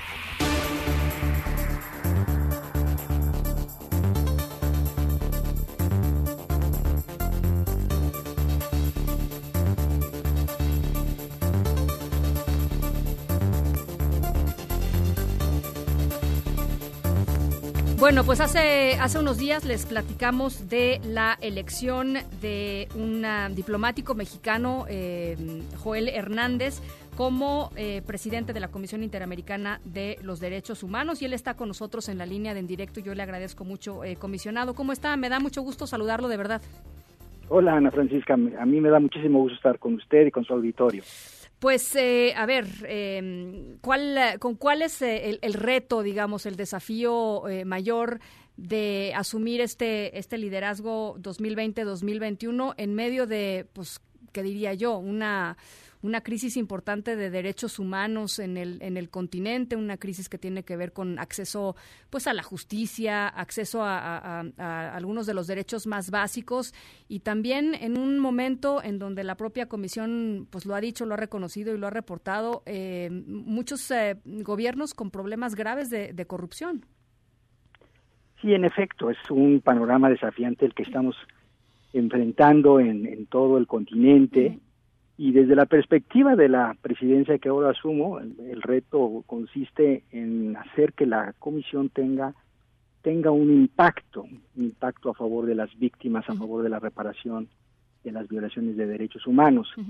Eh, la comisión cumplió el año pasado 60 años y son 60 años en donde la comisión ha logrado crear un eh, estándar de interamericano de derechos humanos, un derecho interamericano de los derechos humanos, y al mismo tiempo una estructura para hacer efectivos esos estándares. Eh, ahora toca a la actual comisión estar a la altura de ese prestigio de la comisión y ser muy creativa para lograr que las recomendaciones que formule tengan impacto en un contexto muy eh, muy complejo de distintas eh, temáticas como las que usted señalaba. Eh, hay también por ahí un reto importante para, mm, pues, para seguir convenciendo sobre las virtudes de ponerse de acuerdo, ¿no? Del, del multilateralismo. Sí, esa, ese siempre va a ser un reto. Aquí yo creo que hay que partir de lo que ha ganado nuestra región, el continente americano, la Organización de los Estados Americanos, que es, en primer lugar, la eh, eh, vinculación que tiene los países de la región a instrumentos interamericanos de derechos humanos, principalmente la Convención Americana de los Derechos Humanos. Este es un, eh, un, cimiento muy importante, porque a final de cuentas son los estados los que de manera voluntaria han asumido esas obligaciones internacionales. Partimos de ese principio. claro. a, partir de ahí, lo que tiene que hacer la Comisión y también la Corte Interamericana es hacer efectivas esas, esas eh, obligaciones. Entonces, para mí lo, lo fascinante de la Comisión Interamericana es cómo trasladamos el multilateralismo que ha venido dando mandatos a, a esta comisión y a la Corte Interamericana. Esta, estos dos órganos del sistema interamericano son producto de ese multilateralismo. Ahora, cómo eso se convierten en resultados, cómo se traducen en la práctica. Hay, hay supongo, distintas, eh, como obviamente hay distintas realidades eh, regionales, pero, pero también supongo distintas estrategias para abordar todos estos temas. ¿Qué, qué región le, le parece que merece un, pues una atención eh, especial, digamos, para fortalecer pues no, no, no sé, sus instituciones para fortalecer eh, el cumplimiento de la, de, la, de, la, de la Carta Democrática, en fin, de los derechos humanos, en fin, ¿qué, región cree que, o subregión de América Latina le parece que necesita eh, pues mayor atención? Eh, marcadamente la Comisión tiene que estar más cerca del Caribe. el, el Caribe por razones históricas, pero también debido al sistema jurídico eh, del cual eh, provienen sus instituciones, ha estado más alejado de, la Comisión Interamericana. Los eh, habitantes de los países anglófonos del Caribe no conocen el sistema interamericano que también los protege. Entonces esto se ha traducido en que son es una subregión del continente en donde tenemos una presencia muy limitada. Es uno de nuestros objetivos trazados en nuestro plan estratégico 2017-2021 es estar más cerca del Caribe para apoyar los esfuerzos nacionales, para ejercer esta, esta función de complementariedad que tiene la Comisión frente a las eh, instancias nacionales. Eso es lo que explica precisamente eh, nuestra presencia en Haití hace una semana. Celebramos en Haití nuestro 175 periodo de sesiones para estar más cerca de este país caribeño. el, el, eh, por otra parte, lo que tiene que ver con América Latina, em, la presencia de la Comisión eh, ha sido muy fuerte a lo largo de estos 60 años. hoy prácticamente no, existe un solo país de América Latina que no tenga como referencia el trabajo de la Comisión y de la, y la Corte Interamericana. Eh, la Comisión ha estado acompañando a los estados en sus eh, procesos de democratización, en la formulación de leyes, en cambios estructurales. Ahí está, ha estado la comisión más cerca. Y por último, tendría que hablar de otros dos países eh, anglófonos también del sistema del derecho anglosajón, Estados Unidos y Canadá, que también se han mantenido eh, alejados de, la, de la comisión, no participan en la misma intensidad en que lo hacen América Latina y el Caribe, porque en gran medida ellos descansan en sus instituciones nacionales para eh, la reparación de violaciones a los derechos humanos y, poco acuden sus habitantes al sistema interamericano. yo, yo, creo que eso es una de las cosas que quizá para toda la gente que nos está escuchando, que, que eh, pues no está muy familiarizado con, la, con las funciones de la Comisión o de la Corte Interamericana, del sistema interamericano, eh, decir simplemente, eh, comisionado, que, que dado el foco que le ha puesto la Comisión incluso o, y o la Corte en distintos momentos a distintas problemáticas de violaciones a los derechos humanos en, en los países de América Latina y el Caribe, cosas han cambiado, ¿no? Eh, eh, eh, la vida, la vida cotidiana de la gente ha cambiado, se ha logrado reparar el daño en ocasiones de, víctimas de violaciones a los derechos humanos en los países y por eso es tan importante, ¿no? Que, que exista, que se fortalezca y que sea una voz que desde fuera pueda señalar y pueda conciliar también y empujar cosas hacia el interior de los países. Justamente, yo creo que toda la población tiene que apreciar este, este trabajo realizado por 60 años porque el, el, trabajo de la comisión como primera instancia antes de que los casos pasen a la corte eh, tiene un efecto multiplicador. ¿Qué quiero decir con esto? A través del sistema de casos y peticiones ingresa una queja a la comisión una vez que se han agotado los recursos eh, internos con miras a que el Estado asuma responsabilidad internacional y lleve a cabo las correcciones integral. Pero la, el, el, uno de los postulados básicos de la reparación integral es la no repetición de los hechos que dieron origen a la violación. Y entonces para eso la comisión, en, en, la primera instancia y más adelante la Corte, dictan medidas de no repetición a los estados, que consisten en desde políticas públicas hasta modificaciones a las leyes, y ha habido inclusive modificaciones a, algunas constituciones nacionales para que ese sistema nacional sea fortalecido y no vuelvan a repetirse hechos similares. Entonces esto tiene un efecto multiplicador en, en las sociedades eh, y, todo, y todo esto es a partir de este sistema de casos y peticiones que es activado por, por, por eh, una, una violación en lo individual.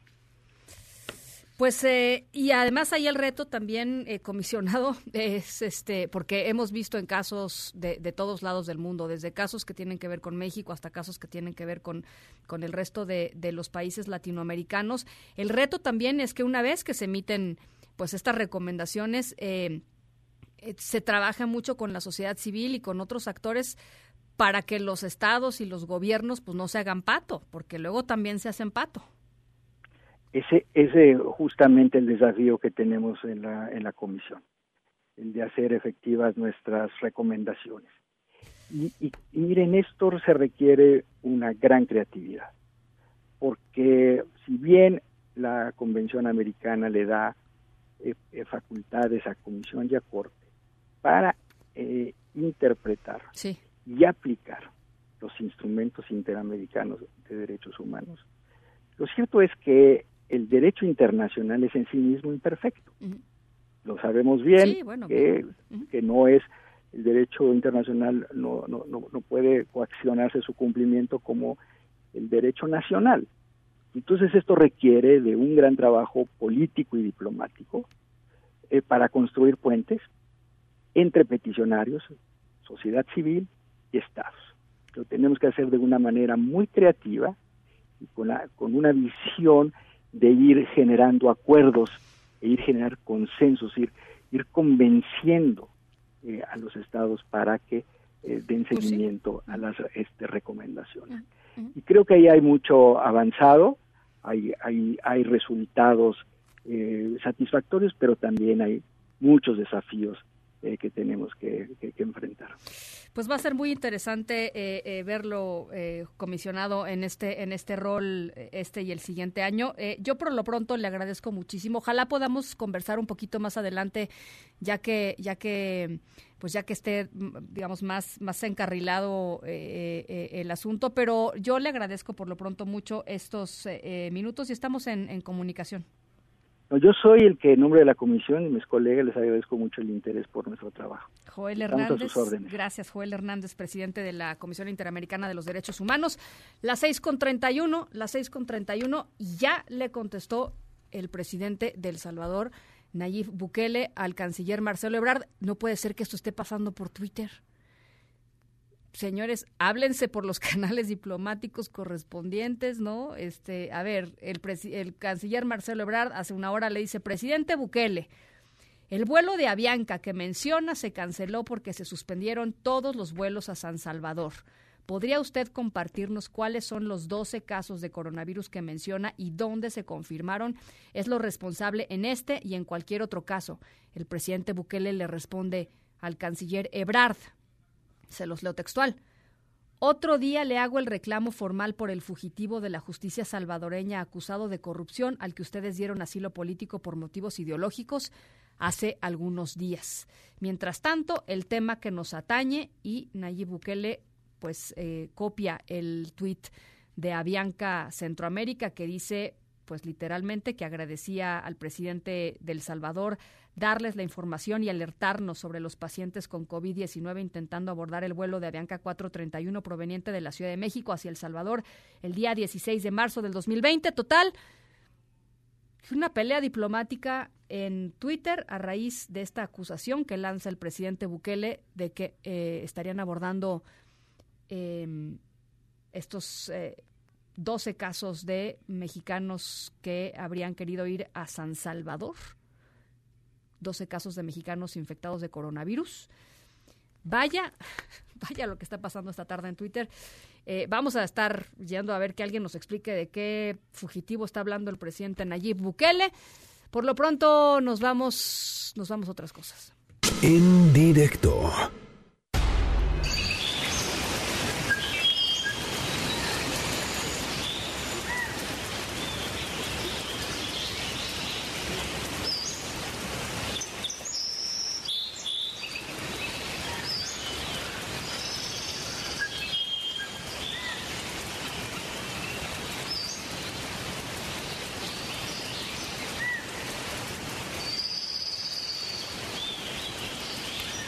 Nuestra historia sonora de hoy eh, tiene que ver con algo que sucedió en Chicago. Eh, el viernes pasado, el Acuario Shed anunció que como parte de las medidas para evitar la propagación del, del COVID-19 iban a cerrar sus puertas ah, por lo menos hasta finales de marzo o más. Eh, y bueno, pues ahí había un tema en torno a los animales y su, pues, su costumbre de ver, de ver gente. Eh, digamos, su costumbre de ver gente que los divierte, los entretiene. Eh, sus cuidadores decidieron hacer algo para que eh, pues los inquilinos del, ah, Acuario Shed eh, no, no se aburran y decidieron cambiar su hábitat por unos momentos. Ya verán cómo le hicieron y cuál fue la reacción. Al ratito les platico. Son las 6.34, nos vamos a la pausa. En Twitter, arroba Ana F. Vega, en Facebook, Ana Francisca Vega Oficial. Estamos aquí en directo. En directo con Ana Francisca Vega por MBS Noticias. En un momento regresamos.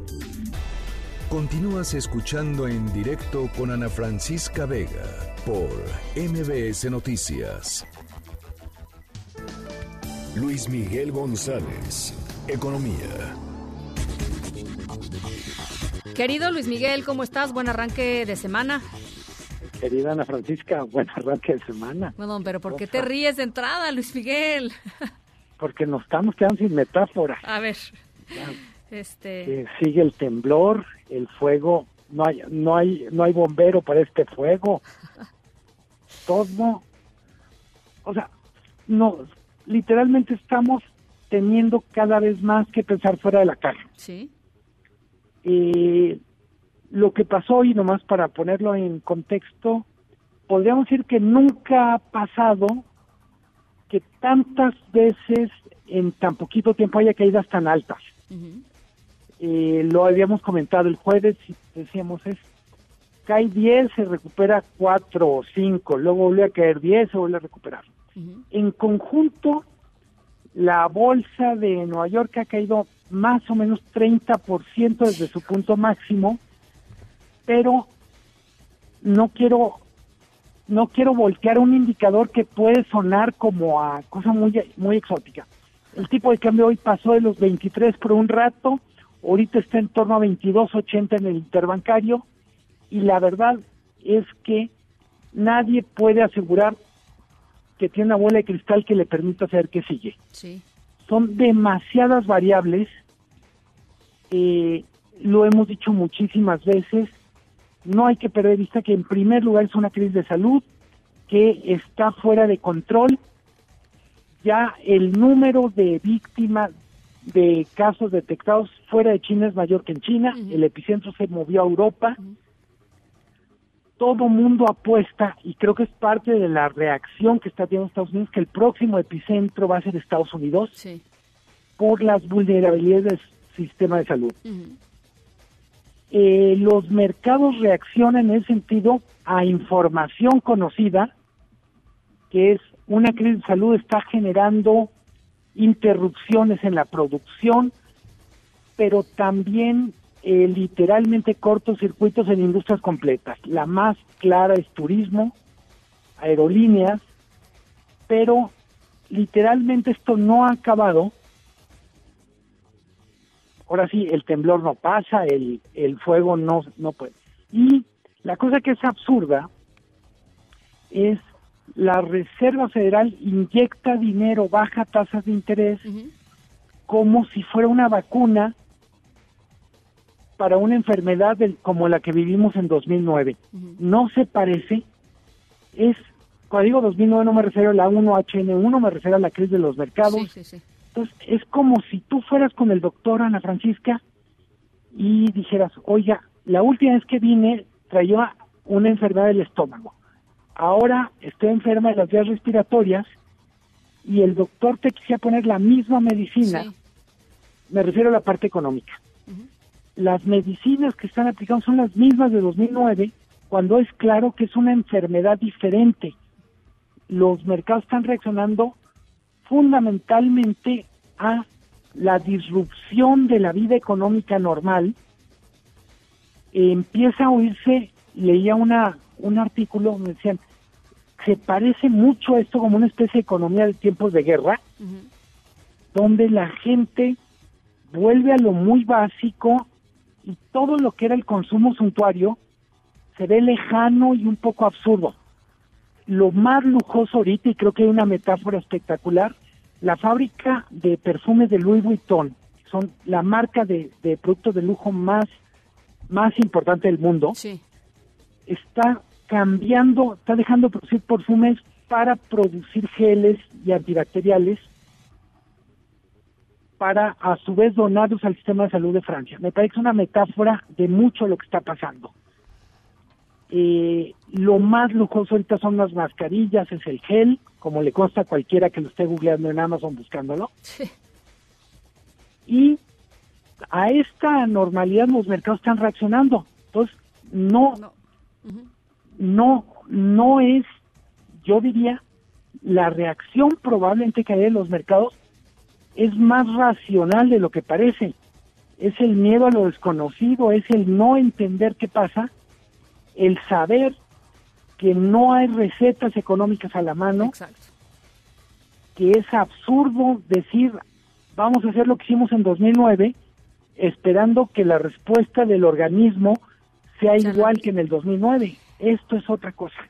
Oye, eh, y, y, y, también, eh, digamos, también lo leí hace ratito, eh, que pues justo esto, ¿no? Como el, como el desatino de la Fed en estas nuevas, eh, en estas nuevas eh, comunicaciones y medidas de bajar la tasa de interés, etcétera, y la torpeza percibida, digamos, de tratar de recetarle, otra vez llegando a la metáfora, ¿no? De tratar de recetar el mismo medicamento para un mal completamente distinto, había al revés, ¿no? Había promovido pues, una mayor incertidumbre en torno a, quién está tomando las decisiones eh, eh, en Estados Unidos.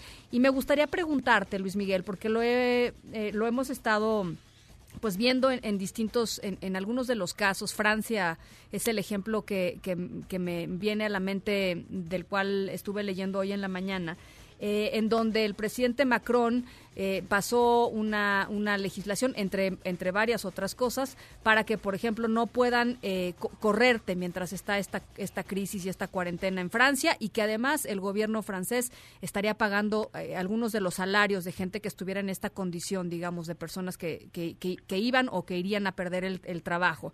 estímulos, ¿no? Para la economía y para que pues a las familias no les vaya tan mal. Eh, y, esto dijo el presidente López Obrador esta mañana. Si te parece, lo escuchamos y me gustaría tu reacción. No este, están contemplados. Yo creo que un buen estímulo es eh, la disminución en el precio de los combustibles. Un buen estímulo es eh, el que no se aumenten impuestos y que vamos a dar a conocer el plan de desarrollo energético. O sea, le preguntan, ¿habrá estímulos estímulos fiscales o este para pues, para sobrepasar esta esta crisis, para tratar de activar de alguna manera la economía? Y dice no. A ver, eh, yo creo que en México en este momento sería muy prematuro hablar, bueno, prematuro y lo digo ahorita entre comillas y me explico, hablar de medidas detalladas de, por ejemplo, de preservación de empleos y de otras cosas. Pero esto va tan rápido que yo espero que alguien en Secretaría del Trabajo, alguien en Hacienda esté trabajando algo. Eh, ¿Por qué digo esto? Tú mencionabas el caso de Francia, eh, España está en la misma discusión, entiendo que Dinamarca y otros países nórdicos, y tiene que ver con eh, la política económica para lo que estamos viviendo como mundo no solo va a tener que ver con política fiscal y política monetaria, va a tener que ver con eh, intervenciones puntuales en los mercados laborales, eh, yo diría incluso en una, me, me gustaba mucho una frase que veía hoy, decía, una crisis como esta no solo tiene que ver con la supervivencia del más fuerte, sino con la protección de los más débiles. Si el, si el Estado no va a intervenir, y me refiero, cada país va a tener que ir encontrando sus, su, su kit de herramientas sí. para minimizar el impacto en, en, en lo que tiene que ver con contrataciones, despidos, mantenimiento de la planta laboral, esto se puede complicar mucho eh, un factor que en México hay que tomar en cuenta es la cantidad enorme de gente que vive en la informalidad, la cantidad enorme de gente que vive al día. Entonces, eh, me atrevo a decir, tendríamos que tener una, una medida para proteger el empleo en lo formal, pero al mismo tiempo, alguien, espero que alguien del gobierno ya esté pensando qué vamos a hacer con la informalidad en todos los sentidos, pues como vector de salud, es decir, ¿cómo se pueden cumplir normas de estas de distanciamiento, etcétera, en un tianguis?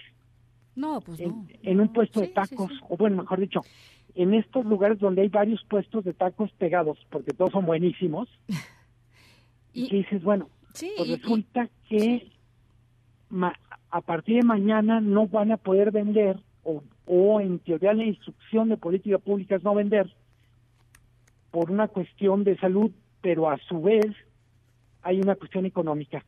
Eh, creo, y me gusta mucho lo que planteas tú, Ana Francisca, eh, hablar de, de estímulos fiscales, estímulos monetarios, parecería que es como, como Zeus discutiendo qué tipo de rayos necesita para poner orden, y hay un montón de cosas que van a empezar a pasar en un en un mundo más bien en una dimensión mucho más terrenal y es qué vamos a hacer por ejemplo con papelerías que le venden a las escuelas que obviamente la típica papelería de la esquina de una escuela y es cierto que está bien que los precios de la gasolina no suban es cierto que está bien que los impuestos suban pero claramente no es suficiente empiezo por lo segundo. El que no te suban los impuestos te sirve si estás ganando dinero y tienes algún impuesto que pagar. Sí. Pero ¿qué pasa si estás perdiendo? Es que sí, es que el impacto puede ser brutal, ¿no? Y, quizá como tú dices, Luis Miguel, hoy no es el momento de anunciar estas medidas, pero uno esperaría que, que se estuvieran pues este, elaborando estos planes de contingencia. Eh, porque si sucede en países, pues digamos, eh, más desarrollados como en Francia o en, otros lugares en donde la gente quizá no necesariamente está viviendo eh, ni en la informalidad ni en el día a día, este, ah, ¿no? Eh, pues imagínate en, México, ¿no? y una cosa que creo que hay que enfatizar, España e Italia tenían respecto a China más o menos un mes y medio de, de ventaja, es decir, lo que estaba pasando en China les daba un mes y medio para planear. Eh, insisto, parecería que lo que viene ahora es América, primero América del Norte, y no nos queda tanto tiempo para planear y ejecutar. Entonces, creo que más nos vale tomar nota de lo que están haciendo otros países. Insisto, hasta ahora nadie ha encontrado la receta, pero no dejan de ir mínimo tres semanas adelante de nosotros en lo que tiene que ver con la sistematización de los problemas y de las respuestas. Bueno, pues estaremos, desafortunadamente estaremos viéndolo más adelante. Eh, eh, te, agradezco mucho, Luis Miguel, que tengas pues, este buen arranque de semana, lo digo sin, sin ironía de por medio. No, hasta con ironía. buen arranque de semana para ti, para todos los que nos están escuchando. Es semana para andar con los cinturones bien amarrados en todos los sentidos. Te mando un abrazo. Abrazo. Las 6 con 48, estamos aquí en directo.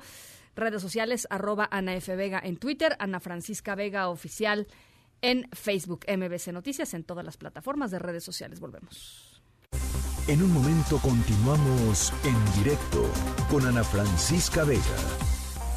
Continúas escuchando en directo con Ana Francisca Vega por MBS Noticias. En directo.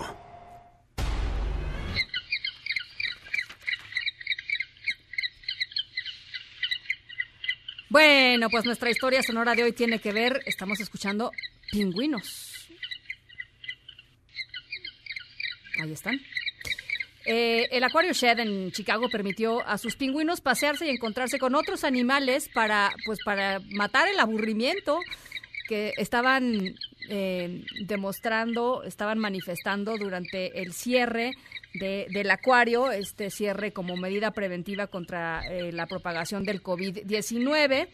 Eh, no había invitados en el edificio, dice el Acuario Shed. y los cuidadores pues estaban volviendo creativos en la manera en, proporcionar algún tipo de enriquecimiento y entretenimiento a los animales que necesitan de este entretenimiento. Eh, introducir nuevas experiencias, nuevas actividades y nuevos alimentos para mantenerlos activos, para animarlos a explorar, para resolver problemas. Eh, en fin, eh, se publicó un video que en este momento subimos, por supuesto, a nuestras redes sociales, en donde se ve a un pingüino que se llama Wellington observando especies de peces amazónicos. Los mandaron allá a la, parte de la selva, ¿no?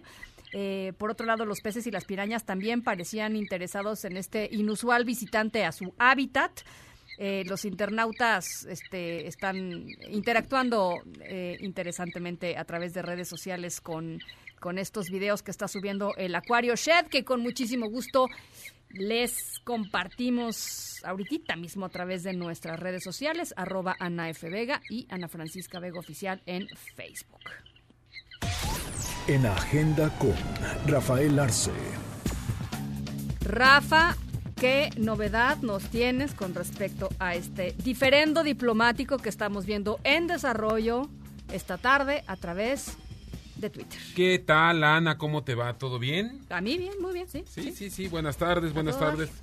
Todo bien, todo bien, sí, sí. Va fluyendo, va fluyendo este asunto de la vida, Ana. Buenas tardes a quienes nos ven y a quienes nos escuchan. Gracias por estar ahí. Pues nada, que ya hay otra parte de este diferendo, este pleitito que se traen ahí casado eh, el presidente de El Salvador y el secretario de Relaciones Exteriores. Le contesta Marcelo Ebrard. Ahora hacemos contexto, Ana, A al- Bukele. al- al- a Bukele. Señor presidente, verificamos a los pasajeros del vuelo Avianca y puedo confirmarle que están sanos. Es lo más importante, ¿no? Digamos que es, es lo más importante. La autoridad sanitaria no encontró coronavirus. Es- el Marcelo Ebrard está peor que tu servidor, ah, no. Coronavirus. ¿No? Pues, eh, seguramente Tal vez este lo hizo rápido. eso, bueno, andaba- ah, bueno, pues. Incluyendo los 12 jóvenes salvadoreños que portaban cubrebocas. Se le dará gu- mucho gusto. Nuestra jefa de redacción, que es mucho más hábil, hábil eh, mentalmente que yo, dice que eh, sé que le dará mucho gusto. Ahí le faltó un qué, seguramente a Marcelo Lebrard. Saludos Anda cordiales. apurado el canciller Anda. contestándole al presidente Bukele. Entonces, Así es. a ver, todo esto arrancó porque Bukele Sí. eh, dijo a través de redes sociales que había frenado la llegada de un vuelo de Avianca en donde él sabía venían eh, personas desde México hacia El Salvador con eh, infectados con COVID-19. Avianca dijo, así sí es cierto, el señor Bukele, Muchas muchas, gracias presidente Bukele, y Marcelo Ebrard le respondió pues de esta manera, ¿no? Primero diciéndole que no era la vía. Ah, ah, exactamente, ¿no? Este, y ahora diciendo que no es cierto, que no, que no iba nadie infectado en ese vuelo. Pero... pe- Y en el Inter, Y- exactamente, y en el Inter... La jiribilla, la digamos, jiribilla, la jiribilla. eh, Bukele le dice a Marcelo, oye, ahí luego trato contigo un asunto de un fugitivo salvadoreño a quienes ustedes tienen ahí asilado, ¿no? Y que ya la Interpol de mi país eh, ha pedido información y que tú, tu autoridad, tú, Marcelo Ebrard, no quisiste dar porque... eh, Sigfrido Sigfrido, Reyes. Reyes. se refiere a Sigfrido Reyes, re- quien reside en la Ciudad de México, en el país, Ana, ¿no? no Expresidente de la Asamblea de- Expresidente de la de El Asamblea Salvador, ¿no? Legislativa está aquí en México desde noviembre del 2019, en México bajo la figura de asilado político. Entonces ahí viene otro asunto. Primero COVID-19 y ahí va derramando su mal el COVID-19. bueno, ¿en qué momento se, des- se desencontraron Bukele y, o El Salvador Sí, y ah, México? sí. No lo sé. No, hombre, si te acuerdas que López Obrador le levantó la mano y hasta le dio un puñetazo ahí sin querer a Bukele en una gira ya por el sur sureste de Bueno, México. pues muy amigos. que Sembrando Vida iba, iba a llegar hasta allá. Correcto, en ese. en Bueno, ese llegó asunto. hasta allá, 30 millones de Llegó, dólares. sí, exactamente. Pues, pues bueno, ahí se la tenía guardada el presidente de El Salvador. Y también atentos, bueno, por supuesto será pregunta obligada en la mañanera. Y, y también la Junta de Coordinación Política se reúne mañana con el subsecretario de Salud, Hugo López Gatel, para ver todo este asunto del coronavirus. Ana, de esto y demás estamos al Oye, pendiente. perdón, Dime. pero, pero Beatriz Gutiérrez Müller Sí, también lanzó ahorita. anda también prendida en Sí, Twitter. no. Este dice por razones estrictamente sanitarias levanto mi huelga en Twitter. Aviso que no leeré ninguna cochinada aunque paguen y se envilezcan. Volveré a la huelga cuando estemos volveré a la huelga cuando estemos salvos. Este, pues Sabes Ok. que ya me voy. Sale, bye. Bueno, las seis con 57, gracias Rafa. A ti, Ana. Nos vamos a nombre de todos los que hacen posible este espacio. Gracias por acompañarnos la tarde de este lunes, de este arranque de semana. Eh, yo soy Ana Francisca Vega, se quedan como siempre con Gaby Vargas y después ya saben, charros contra gangsters. Pasen buena noche y nos escuchamos mañana. MBS Noticias presentó En directo con Ana Francisca Vega. Información para todos. Este podcast lo escuchas en exclusiva por Himalaya. Si aún no lo haces, descarga la app para que no te pierdas ningún capítulo. Himalaya.com